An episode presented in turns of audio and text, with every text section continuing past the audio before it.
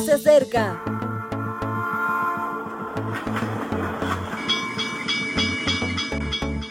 Partimos ya.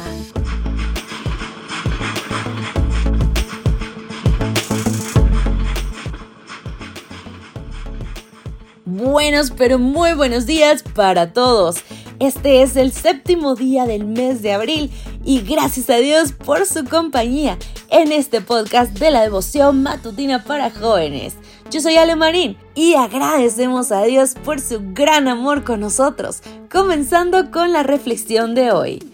El tema es Sabiduría la mirada de Dios y fue así es el título. Génesis 1 en el versículo 7 nos dice, E hizo Dios un firmamento que separó las aguas que estaban debajo del firmamento de las aguas que estaban sobre el firmamento. Y fue así. Una de las expresiones que se repite en este primer capítulo es y fue así. Y aunque parece redundante, no lo es. Se registran los versículos 7, 9, 11, 15, 24 y 30. La palabra así, en hebreo ken, viene de una raíz que indica algo firme, bien establecido. Podríamos traducir la expresión como y así fue establecido. ¿Qué quiere decir esto? Pues que lo realizado en este instante no solo fue creado para ese momento, sino para siempre. En los versículos 7 y 9 se les asigna un espacio fijo a los cielos y a las aguas del mar. Y para un hebreo eso tenía fuertes connotaciones. Tanto en la mitología cananea como en la mesopotámica, los dioses celestes y marinos luchan entre sí sin límites que los contengan. Al situarlos espacialmente y para siempre en un lugar, la Biblia nos recuerda que el cielo o el mar no son dioses.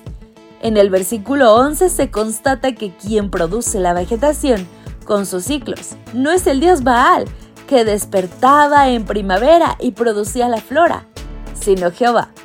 En el versículo 15 se propone la función de las lumbreras, considerándolas como instrumentos de medición y no como dioses, Shamash o Sin, ni como generadores de destinos. Les iba bastante lo de los horóscopos.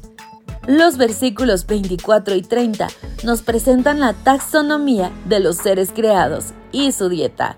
Los animales son animales y no hay necesidad de ofrendas o sacrificios para ellos no son dioses.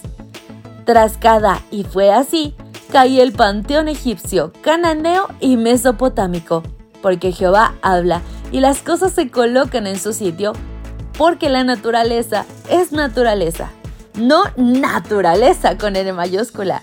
Lo creado está sujeto siempre a la voluntad del creador. No es difícil escuchar en cualquier documental expresiones como la madre naturaleza o la sabiduría de la naturaleza están tan instaladas que incluso se consideran científicas.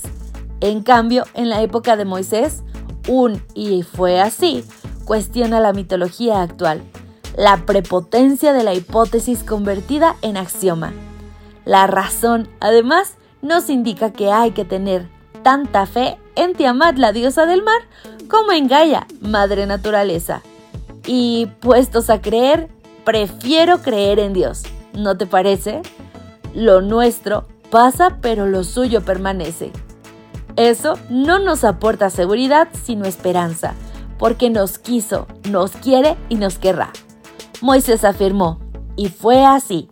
Y nosotros podemos exclamar con certeza, y así será.